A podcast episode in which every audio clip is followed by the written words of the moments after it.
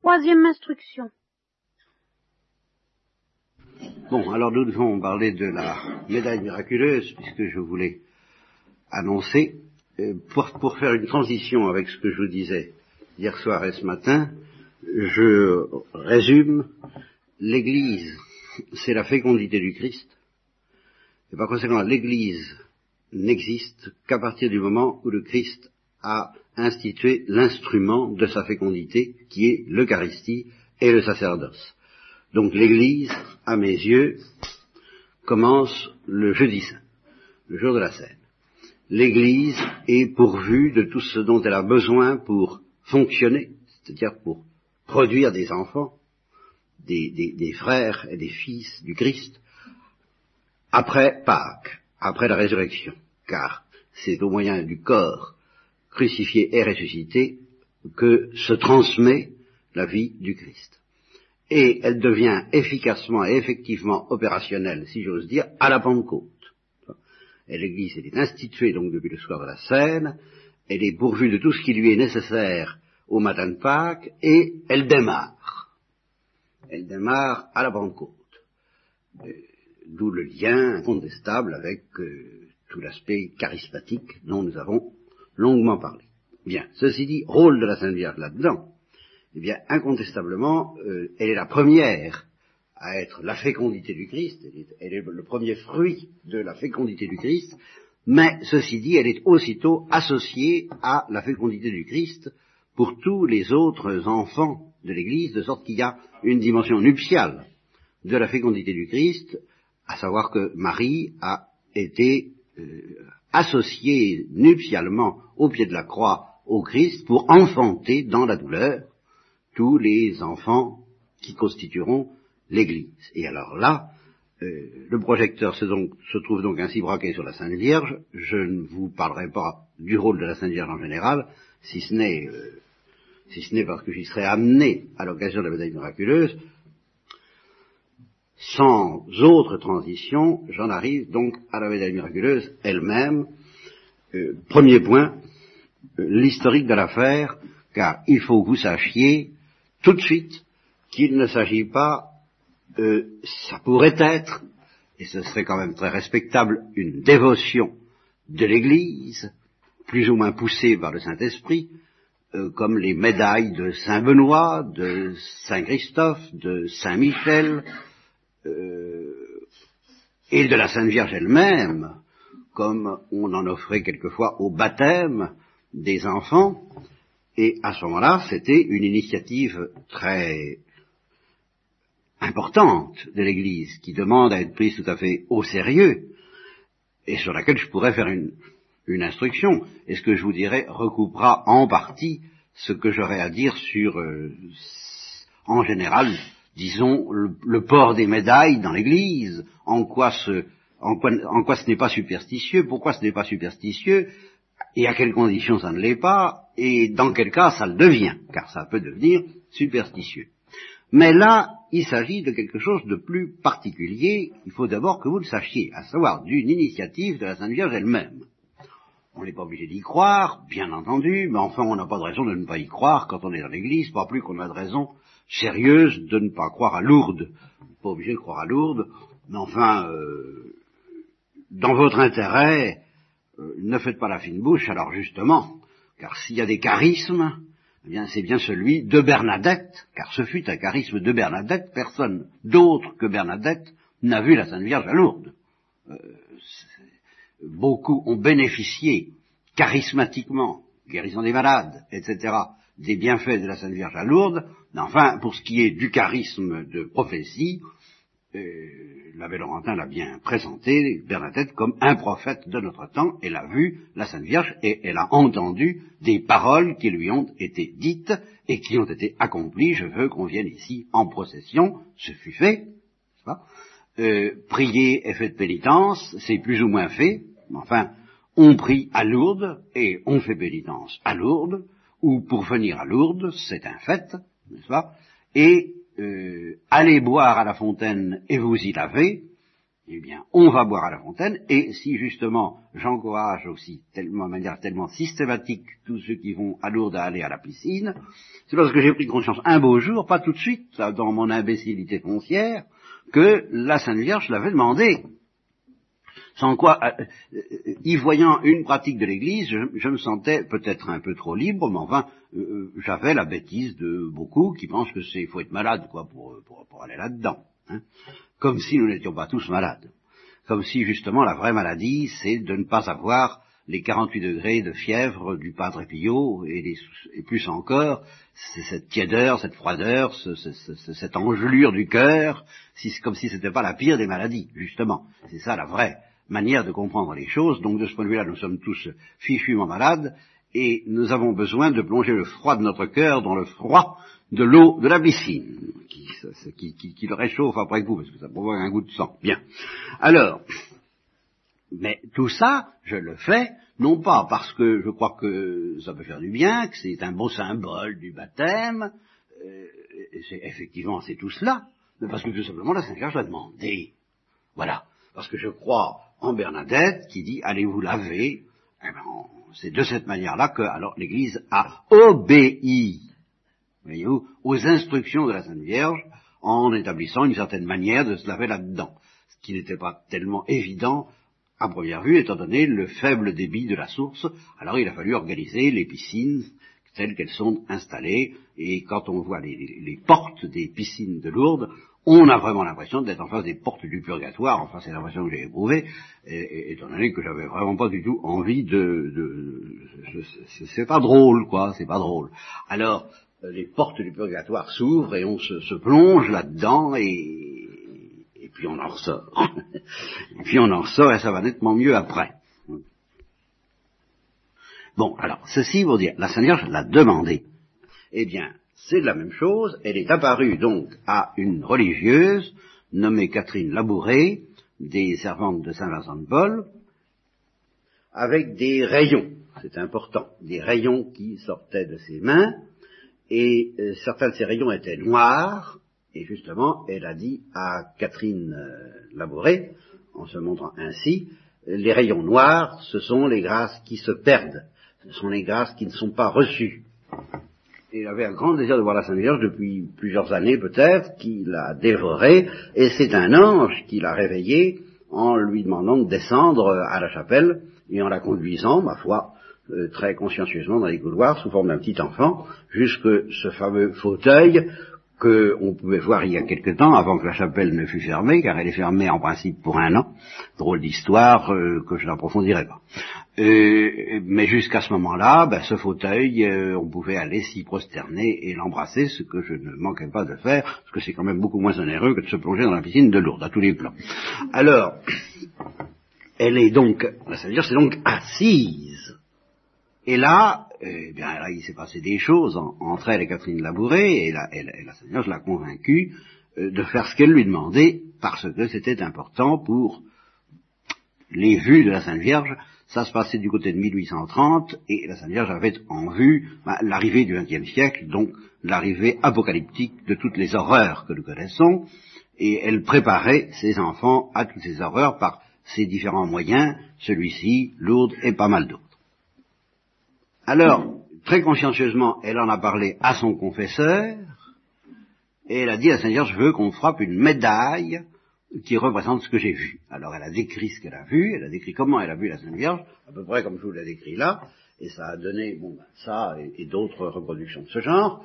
Et euh, la Sainte Vierge avait dit à Catherine Labouré, ceux qui porteront cette médaille avec confiance recevront de grandes grâces. Voilà. Et euh, suite de l'histoire, pour que vous soyez bien au courant, le confesseur, je ne sais pas s'il y a cru tout de suite, en tout cas, il a fini par y croire, et il a exécuté, il a obtenu l'exécution de la demande de la Sainte Vierge. La médaille a été frappée, et elle a été distribuée, et euh, il a dit que c'était une religieuse, je crois qu'il a dit de Saint Vincent de Paul, mais qu'il était lié par le secret de la confession et qu'il n'avait pas le droit de dire qui de sorte que Catherine Labouré a été célèbre dans le monde entier durant sa vie même sans qu'on connaisse son nom. C'était la religieuse qui avait vu la Vierge de la médaille miraculeuse. Alors l'évêque a donc autorisé, et probablement plus qu'autorisé, encouragé la diffusion de cette médaille. Alors ça c'est donc le premier fait historique. À savoir, ça vient donc d'une initiative de la Sainte Vierge pour celui qui veut bien croire à cette apparition. Deuxième fait historique, alors, euh, ce sont les fruits spectaculaires de cette médaille. Alors, un des plus extraordinaires, je l'ai raconté à plusieurs reprises, mais enfin, il est bon que vous le connaissiez pour le raconter éventuellement, car tout un institut religieux euh, est né de la médaille miraculeuse, à savoir l'institut euh, de la, congrégation religieuse de Notre-Dame de Sion, qui fut fondée initialement dans le but de prier pour la conversion d'Israël.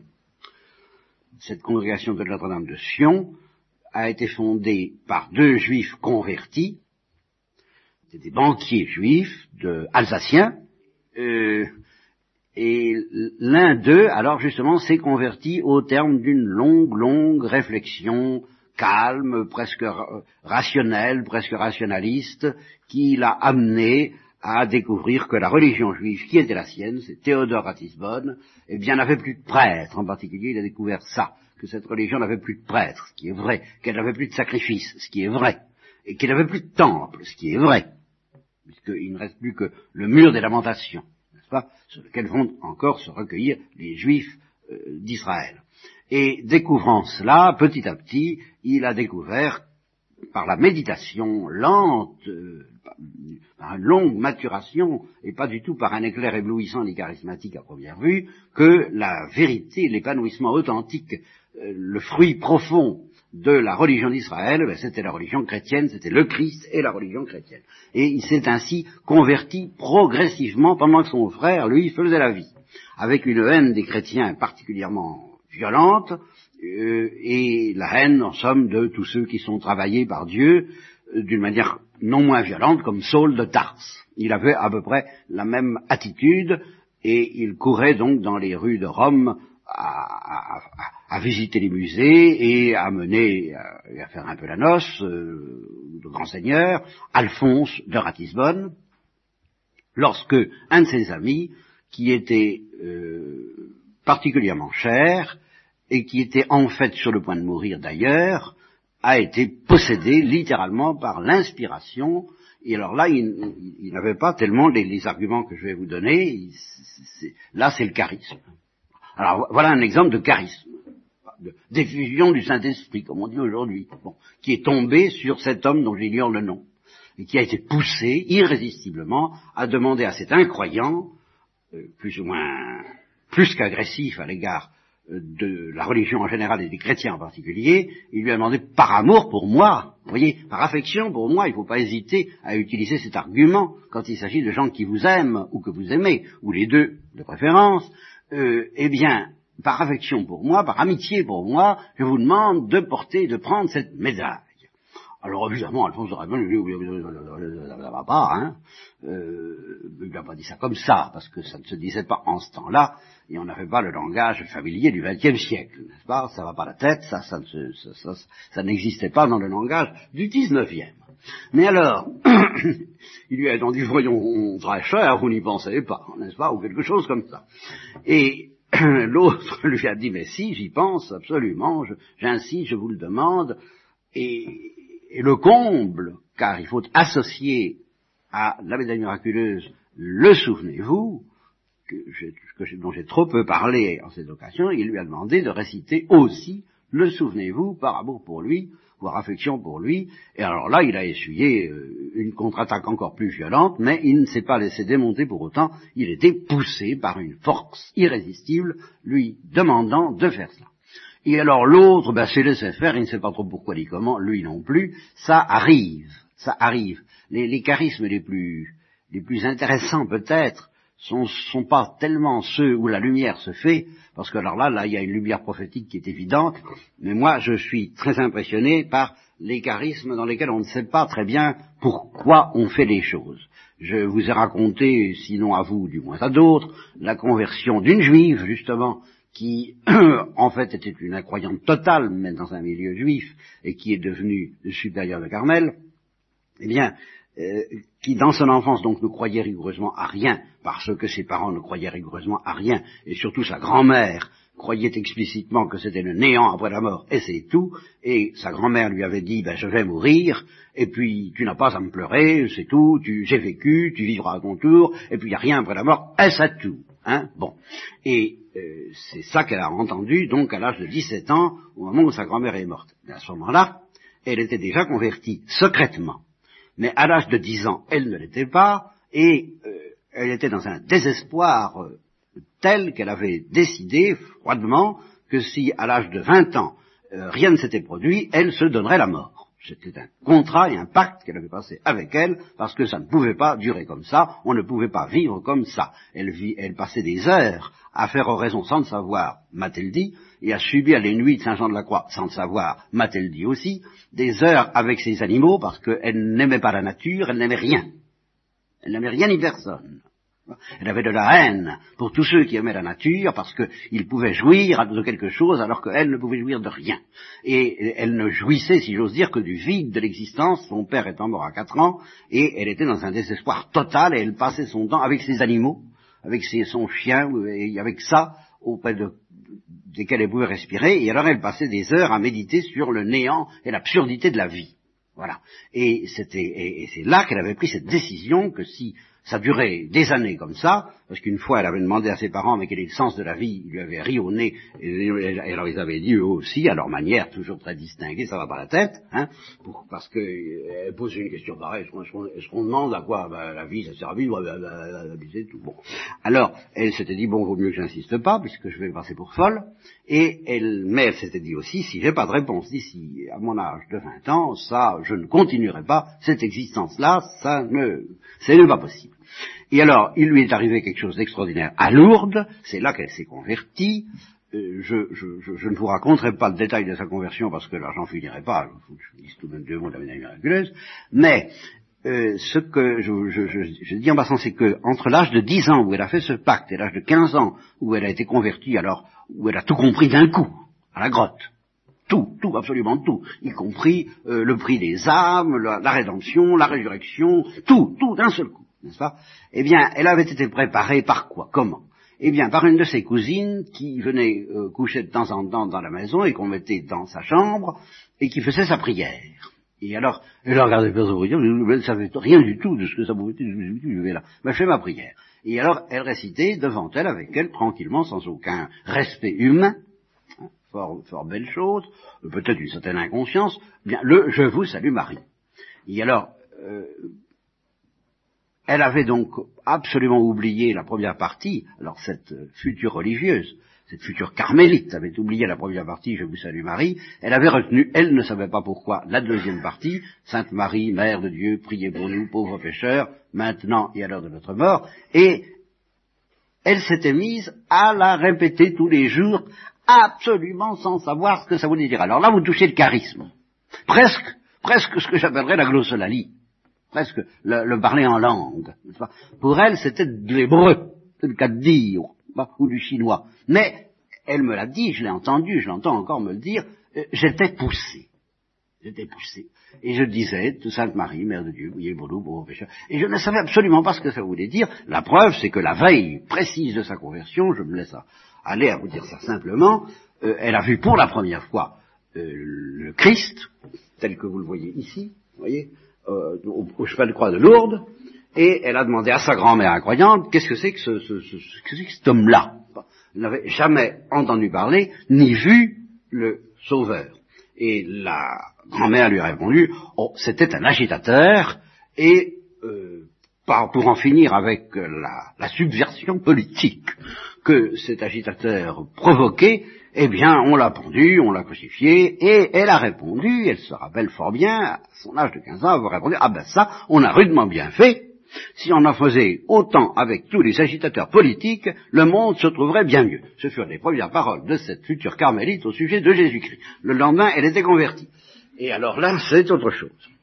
Et c'est là qu'elle a, tout compris en réécoutant le Sainte Marie, Mère de Dieu, à la grotte. C'est ça. C'est à ce moment-là que ça s'est produit. C'est que tout s'est déclenché. Et visité, on lui, et sa grand-mère lui a dit, ben, je vais te montrer les imbéciles. Ça. Demain, on va aller voir les imbéciles. Alors les, imbéciles, c'était les gens qui faisaient la procession, alors ils trouvaient que les évêques étaient très jolis dans leurs habits, ils trouvaient ça très joli, très joli, puis ils arrivaient à la grotte, regardez, toujours en regardant ça, enfin, comme du cinéma ou du théâtre, puis elle a entendu Je vous salue, le credo, et surtout le Notre Père qui lui a vaguement rappelé quelque chose, le Je vous salue Marie, ah, elle a tiqué, parce que ça lui a re-rappelé quelque chose, et alors quand elle a entendu Sainte Marie, Mère de Dieu, alors là, elle, a dit la parole même que je vais évoquer tout de suite à propos d'Alphonse Ratisbonne en revenant à la médaille miraculeuse, j'ai tout compris. D'un coup. Tout. Le prix des armes, tout, tout. Le sens de la vie, tout ce que j'attendais depuis 15 ans. Depuis, plutôt depuis la mort de mon père, depuis l'âge de 4 ans, car elle aussi, comme Thérèse de l'Enfant Jésus, c'est pas sa mère, c'est son père qui était mort à 4 ans. Eh bien, donc Alphonse de Ratisbonne, visitant donc les églises, dans un but purement esthétique, et après avoir accepté de porter la maladie miraculeuse, et peut-être de dire le souvenez-vous, pour faire plaisir à son pauvre bougre d'ami qui était peut-être sur le point de mourir, et que c'est ça qui l'attendrissait un peu, j'en sais rien. En tous les cas, ayant accepté ça, il va à l'église Saint-André des Frères, Sant'Andrea del Frate, et j'ai dit la messe en cette église, une de mes, enfin, pas une de premières messes, mais en tout de même une messe de jeunesse, quand je suis allé à Rome la première fois, et presque, la seule d'ailleurs, où je suis allé à Rome, et il a visité cette église, parce que je sais pas ce qu'il avait à visiter. Et euh, il n'y avait pas grand-chose à visiter d'ailleurs, parce que son ami, je crois ce même ami, euh, ou un autre, pardonnez-moi si ma mémoire est défaillante, enfin il y avait un ami dans la calèche, et il dit à cet ami, euh, ne descendez pas avec moi, c'est pas la peine, j'en ai pour deux minutes, je veux voir telle statue telle peinture, je ne vous ferai pas attendre. Et puis en fait, euh, l'ami a attendu, puis, ça, et puis il revenait pas. Alors, tout de même, il est allé voir ce qui se passait, et il l'a pas trouvé. Il l'a pas trouvé dans l'église, et puis tout de même, dans un coin, près euh, d'une image ou d'une statue de la Sainte Vierge, enfin un tableau, je crois, je crois me rappeler maintenant, euh, il a vu une espèce de forme prostrée, effondrée, sanglotante. Euh, j'ai dit ça va pas. et alors l'autre est sorti complètement en larmes en disant je l'ai vu, je l'ai vu. Je l'ai vu, je l'ai vu, je l'ai vu. Et dans son regard, j'ai tout compris. toujours, toujours la même parole, j'ai tout compris. Bon, alors cette conversion d'Alphonse de Ratisbonne est évidemment un des fruits les plus spectaculaires de la médaille miraculeuse, mais qui euh, va nous servir à désigner déjà, euh, d'une manière tout à fait privilégiée, une moitié. Il y, a, deux moitiés dans les catégories sociales, si j'ose dire, que concerne spécialement la médaille la miraculeuse. Elle s'adresse à tout le monde, bien entendu, mais elle s'adresse spécialement, comme la miséricorde de Dieu elle-même d'ailleurs, et comme la Sainte Vierge elle-même d'ailleurs en général, elle s'adresse spécialement à deux catégories de gens, euh, au fond, je dirais, ceux qui sont le plus près du ciel et ceux qui sont le plus près de l'enfer. Voilà. Ce sont ces deux catégories de gens qui sont visés d'une manière privilégiée par la médaille miraculeuse. Et c'est pour ça qu'il ne faut pas avoir peur de la donner euh, à temps et à contre-temps, parce que allez savoir qui est près du ciel et qui est près de l'enfer. il ne faut pas, loin de là, que le péché, l'incrédulité, la haine, l'apostasie, l'hérésie, tout ce que vous voudrez, vous dispense, vous dit, et vous va se dire, ah ben non, non, la médaille miraculeuse, alors là, c'est du raffinement. Il y a d'abord le beefsteak, la nourriture essentielle, et puis alors il y a les petits gâteaux, les petits fours, les petites choses de, n'est-ce pas, que, que, les gens distingués peuvent, en plus, ceux qui communient tous les jours, qui aiment bien le bon Dieu, alors en plus, on peut leur donner peut-être la médaille miraculeuse. Non, c'est le contraire. C'est le contraire parce qu'il existe beaucoup de gens, et alors en tant que prêtre j'en sais quelque chose, beaucoup de gens qui ne veulent pas ou ne peuvent pas accéder, accéder au sacrement. Sans parler des gens qui n'accèdent pas à la foi, comme Alphonse de Ratisbonne. Et pour lesquels, justement, on se trouve complètement impuissant, complètement démuni, on ne sait pas quoi faire. Eh bien, euh, j'ai toujours eu l'instinct de me dire, bah, bah ces gens-là, je peux quand même faire quelque chose. Il y a au moins une chose que je peux leur proposer, quel que soit leur état. S'ils acceptent, ah, c'est tout le problème, bien entendu, enfin, je peux leur proposer la médaille miraculeuse. Ça m'est arrivé souvent, et ça m'arrive souvent, c'est pour ça que je suis obligé d'en changer assez souvent de médaille, parce que, étant en voyage, j'en ai pas d'autres, je me dis, ben voilà, et, ça, ça, porte, parce que j'en sais la mienne, je la donne, c'est l'échange des croix qu'on fait, que font les Russes ou les orthodoxes facilement. Je te donne ma croix, tu me donnes la tienne. Bon, ben, je, je, voilà ma médaille, je vous la donne, voulez-vous la porter? Eh bien, euh, c'est rare qu'on me refuse. Ça m'est arrivé. J'ai mené des batailles épiques dans certains cas, mais euh, c'est pas toujours les cas où on pourrait s'y attendre. Souvent, vous rencontrerez, ça m'est arrivé de voir des personnes, je me dis, oh là là, vais-je oser? Et puis ça passait comme une lettre à la poste, comme une lettre à la poste. Hein. Alors il faut avoir un peu aussi en arrière-plan l'histoire de Naaman le Syrien, c'est important parce que, je vous déballe ça un peu sans ordre, mais c'est important parce qu'il y a l'objection euh, consistant à dire, enfin, euh, quoi, il n'y a pas de proportion entre euh, la misère, la détresse ou les, ténèbres dans lesquelles je suis, ou mon refus de croire, ou tout ce que vous voudrez, quoi, et puis le port d'une médaille. C'est pas ça qui va me tirer d'affaire, quoi, hein, quoi. Je vous expose des problèmes sérieux, hein, je vous expose des problèmes graves, hein, vous n'avez aucune solution. Bon, bah, vous êtes un curé, les curés ça, ça cause, ça cause, et ça, mais Dieu ne cause pas, comme dit Bergman, ça n'a pas beaucoup de solutions. Mais oh, me dites rien si vous voulez, mais enfin, offrez-moi quelque chose de proportionné, n'est-ce pas, à l'importance des choses que je vous dis. Alors, à ce moment-là, il faut que vous ayez tout de même la réponse biblique, parce que cette, objection est dans la Bible, avec justement la réponse. Et il s'agit de quelque chose qui alors va nous ramener à Lourdes, puisqu'il s'agit de se baigner dans un fleuve, il s'agit de Naaman le Syrien, qui était lépreux, qui a été envoyé par le roi d'Israël auprès d'Élie, ou d'Élisée, je ne sais plus, je crois que c'est Élie, euh, et le serviteur, et alors il s'attendait, comme c'était un homme important, et qu'il avait euh, fait annoncer sa venue au prophète, il s'attendait que le prophète allait se déranger un peu pour le recevoir et pour causer, n'est-ce pas Monsieur le curé d'Ars, monsieur le curé, je viens disputer avec vous, comme disait le grand esprit qui voulait voir le curé d'Ars.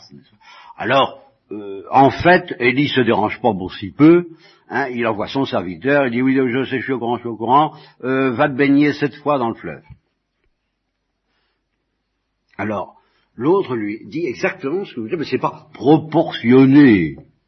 C'est pas proportionné. J'ai une maladie qui est mortelle, les fleuves de Syrie, ben, ils valent bien ceux de la Judée, je vois pas très bien euh, si je ne suis pas dérangé pour qu'on me dise de me dans un fleuve. C'est pas sérieux, ça fait pas le poids. Hein. Et c'est à ce moment-là que le serviteur de Naaman lui fait cette réplique admirable, que euh, je vous conseille de bien garder présent à l'esprit, parce que je connais justement l'un de vous qui l'a ressorti à propos d'un d'un autre euh, euh, moyen de salut qui s'appelle l'onction des malades, justement parce que un malade se plaignait que, étant perdu, eh bien, on lui propose bah, tout simplement, il n'y a, rien à faire pour vous, il n'y a plus qu'à demander l'onction des malades. Eh ben, c'est pas sérieux, c'est pas proportionné. Moi, je vous demande des, remèdes, et puis vous m'envoyez à, des pratiques de, de, curé. Eh bien, la réponse euh, du serviteur à Naaman, c'est la réponse également euh, de ce médecin au, client qui trouvait que l'onction des malades, il attendait autre chose d'un médecin. Il lui a dit, mais si je vous indiquais un spécialiste capable de vous guérir en Amérique, vous iriez. vous seriez capable de mettre le paquet. Bon, je vous dis de faire 300 mètres. Bon, eh bien, si le prophète t'avait demandé, oh Naaman, quelque chose de difficile, t'étais prêt à le faire. T'étais prêt à le faire. Ah, vous voyez, c'est toujours la même chose. Faut que ce soit calé, faut que ça, faut, que ça coûte cher pour qu'on y croit. Voilà. Et c'est une des grandes difficultés de croire au salut, c'est qu'apparemment ça coûte pas cher, ça coûte la foi. La foi, ça coûte plus cher que tout le reste. Si donc il t'avait demandé quelque chose de difficile, tu l'aurais fait. Seulement voilà, tu as une grosse objection contre ce qu'il te demande, c'est que c'est trop facile. Mais fais-le donc puisque c'est si facile. Qu'est-ce que ça coûte? Ça coûte rien d'essayer. Et alors c'est justement ce qu'il y a d'extraordinaire dans la médaille miraculeuse, comme dans le fleuve de la syrien, c'est que justement vous pouvez utiliser cet argument. Qu'est-ce que vous risquez? On vous demande même pas d'y croire. Certes, il est dit ceux qui porteront cette médaille avec confiance recevront de grandes grâces, mais il n'est pas dit que ceux qui la porteront sans confiance ne recevront rien du tout. Et la preuve, ben, c'est qu'Alphonse de Ratisbonne l'a porté sans aucune confiance, et vous avez vu ce qu'il a reçu. Et Naaman, Syrien, s'est baigné dans le fleuve sans aucune confiance, il a été guéri. Par conséquent, vous, vous devez avoir confiance que même ceux qui porteront cette médaille sans confiance sur votre parole, sur ta parole, je jetterai le filet, recevront de grandes grâces, tout au moins dans la mesure où ils en auront besoin. Et alors, la suite de l'histoire de ce que j'ai à vous raconter, les considérations théologiques, euh, ce sera pour une autre fois, mais je vous donne un certain un petit arsenal, n'est-ce pas, de, documentation, si je peux dire, sur la médaille miraculeuse, ce qui, j'avais quand même tout de même su cela, et puis ça serait quand même un peu noyé dans mon esprit, dans les sables, ça serait perdu dans les sables, s'il n'y avait pas eu le père Kolbe. Alors la vie du père Kolbe, qui est aussi extraordinaire à sa manière, euh, plus extraordinaire et moins que celle du Padre Pio, celle du Padre Pio, euh, c'est pas une vie d'apôtre géniale. Padre Pio n'avait pas de génie. On dit que Père Kolbe avait du génie un génie naturel et surnaturel, mais il avait un génie créateur et apostolique, il voulait parcourir le monde pour convertir les âmes. C'était un apôtre. Le Padre Pio n'était pas un apôtre. Le Padre Pio était un religieux qui confessait. C'est tout. Et, le monde venait à lui, c'est pas lui qui est allé au monde. Il ne demandait qu'à s'enfuir pour souffrir et pour aimer avec ses stigmates et pour brûler s'enfouir, comme je vous disais hier soir. Mais, bon, Dieu ne le voulait pas ainsi, et comme pour le curé d'Ars, euh, les foules sont venues à lui. Mais euh, on n'est pas venu au Père Kolb, c'est lui qui allait aux foules. Et alors le Père Kolb, euh, alors, avait des seaux de médailles miraculeuses et il les distribuait. Alors là, il les distribuait à plein seau, vraiment beaucoup plus que moi, sans comparaison. Alors là, je suis une fourmi divisée par mille, comparée à l'éléphant que représente euh, le Père Col en tant qu'apôtre, et même sans envisager son martyr, qui évidemment se situe dans une autre zone que celle à laquelle j'ai accès, euh, pour le moment du moins, hélas.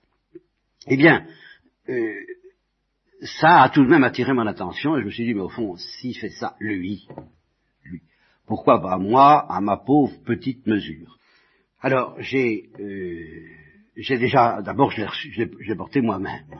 Bon, je n'ai pas à témoigner raconter ma vie, je peux dire que je, quand même, j'ai quand même vérifié que ceux qui portent cette médaille, même sans confiance, car la mienne ne valait pas quatre sous, euh, recevaient quand même quelque chose. J'ai pu le vérifier pour moi, et alors j'ai commencé à avoir la manie, si j'ose dire, de la distribuer, et tout mon apostolat a été centré sur deux choses, l'Eucharistie dont je vous ai parlé ce matin, et la médaille miraculeuse dont je vous parle ce soir. Bon, alors je vous ai à peu près tout dit sur l'ordre des faits, et par rapport à cet ordre des faits, euh, j'ai envie de vous dire, écoutez, croyez-le, euh, mettez-vous-y, et puis euh, vous verrez bien. Si, comme disait le Christ justement à Marguerite Marie, si tu crois, tu verras la puissance de mon cœur, et j'ai envie de vous dire, si vous croyez, vous verrez la puissance de cette médaille. J'ajoute alors, je, vous disais, ceux qui sont d'une manière privilégiée visés par cette médaille sont ceux qui sont le plus près du ciel et de l'enfer. Pourquoi? Parce que ces gens-là ont besoin de toute évidence, et ils ne peuvent pas ne pas s'en douter, les uns comme les autres, de quelque chose qu'aucun effort humain ne peut nous procurer. Alors, ce sont, des gens qui le sentent. ceux qui sont auprès de l'enfer sentent ben, justement qu'ils ne peuvent pas se libérer de leurs chaînes, qu'ils sont enchaînés. Et ceux qui sont tout près du ciel sentent aussi qu'ils ne peuvent pas se libérer des chaînes qui les empêchent de s'envoler définitivement pour s'enfoncer dans le cœur de Dieu. Les uns comme les autres expérimentent qu'aucun effort humain n'est de taille, n'est proportionné. C'est justement parce qu'il n'y a pas de proportion entre les efforts humains et ce dont ils ont absolument besoin. Et c'est là-dessus qu'il faut que porte la, la, situation. Il faut avoir besoin, mais vitalement, de quelque chose qui, expérimentalement, ne peut pas être proportionné aux efforts humains. Alors, à ce moment-là, il faut reconnaître, témoigner, proclamer que seul, justement, un don venu de Dieu d'une manière totalement gratuite peut nous sauver soit de l'enfer, soit de l'impuissance à pénétrer dans le cœur de Dieu et d'aller au ciel. C'est une manière justement de protester que tout ce que nous faisons n'est rien et que c'est la grâce de Dieu qui est tout dans cette guérison que nous réclamons. Alors nous le protestons non pas d'une manière que nous avons imaginée nous-mêmes, mais de la manière qui nous a été indiquée par la Sainte Vierge, et nous suivons ce qu'elle nous dit, parce que justement nous reconnaissons et nous vivons et nous expérimentons que ce dont nous avons besoin, nous n'avons aucun moyen de l'atteindre, de le procurer, de l'obtenir, de l'arracher à Dieu par aucun moyen, non seulement de nous le procurer par nous-mêmes, mais même d'en arracher la faveur à Dieu si Dieu ne veut pas nous la donner. C'est ça qu'il faut reconnaître, c'est l'absolue et entière gratuité par rapport à tous les moyens de pression dont nous disposons de ce que nous avons vitalement besoin de recevoir. Alors, la médaille est là pour proclamer cette pauvreté fantastique de l'être humain qui dit, ben voilà, je porte ta médaille pour proclamer que toi, si tu n'as pas pitié de moi, je suis perdu. il y a deux sortes de gens qui le savent, euh, ceux qui sont près du ciel et ceux qui sont près de l'enfer, et il n'y a pas tellement de différence entre les uns et les autres. Ça, c'est un thème assez fréquent dans la prédication de tous les mystiques et dans celle que je vous ai offerte. Et voilà pourquoi eh bien, incontestablement, le port de cette médaille, à la fois convient aux plus grands pécheurs et en même temps euh, dévoile certains des aspects les plus profonds de la vie mystique, des lois de la vie mystique, à savoir que, euh, comme dit Saint Jean de la Croix, c'est ce qu'il dit, il dit, je dis nul n'y parviendra. Après avoir essayé d'atteindre justement le monde le monde de la béatitude, la, béatitude dont il avait soif, à en mourir, à en mourir, ça c'est fondamental. Eh bien, de même, le pêcheur qui commence à sentir que ça sent le roussi et qu'il est en train de descendre vivant en enfer, eh bien, il l'éprouve de la même façon que le saint qui euh, veut absolument trouver Dieu, euh, le sentiment d'une prison dont il n'a aucun moyen de sortir. Et à ce moment-là, il se dit, mais, mais la condition humaine est terrible, nous sommes fichus, je dis, nul n'y parviendra. Et c'est ce que crie Saint Jean de la Croix. Et à ce moment-là, il ajoute, si bas, si bas, je m'abaissais. Parce que justement, je, n'en pouvais plus d'impuissance. Si bas, si bas, je m'abaissais, que si haut, si haut, je m'élevais.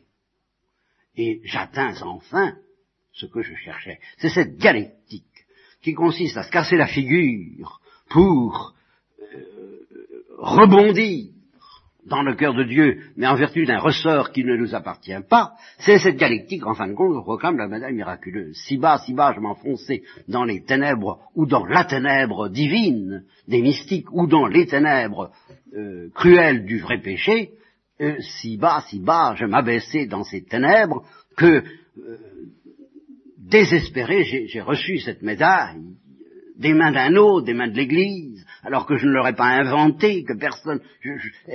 J'ai pas pensé à un truc pareil, moi, ça, ça, m'est arrivé comme ça, sans rapport avec mes désirs, ni mes imaginations, ni ce que je pouvais soupçonner qui pouvait me, me sortir d'affaire, je pouvais imaginer tout pour me tirer d'affaire, sauf ça.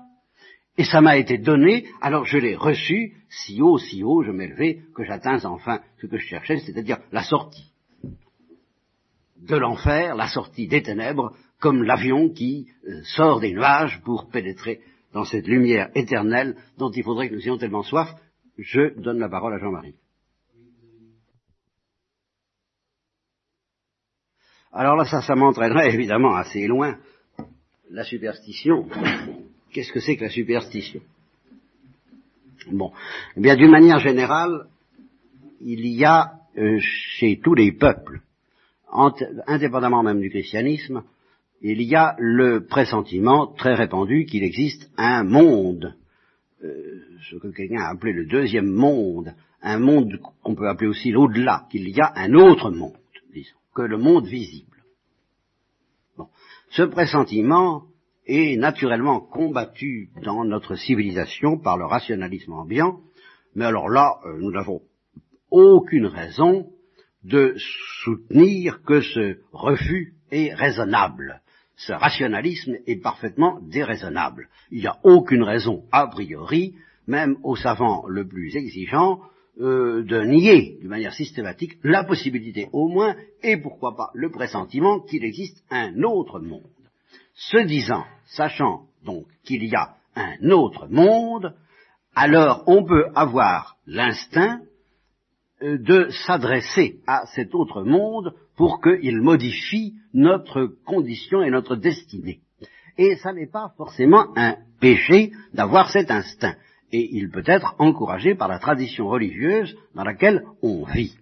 Simplement, euh, tout est, le tout est de savoir quelle est l'attitude de celui qui, suivant les indications qu'on lui donne, c'est-à-dire des, des pratiques qu'on lui indique, va essayer d'entrer en contact avec cet autre monde. On lui donne une, marche à suivre qui peut paraître magique, qui peut paraître euh, superstitieuse, voilà le mot, n'est-ce pas? Euh, Et euh, s'il s'agit de quelqu'un qui n'est pas chrétien, ça n'est pas forcément mauvais. simplement, comment vous aider à faire ce discernement?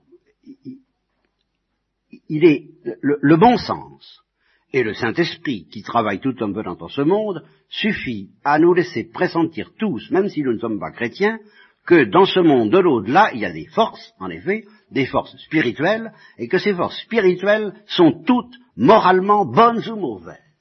Ça, c'est un instinct que le cœur de l'homme, s'il est droit, doit avoir.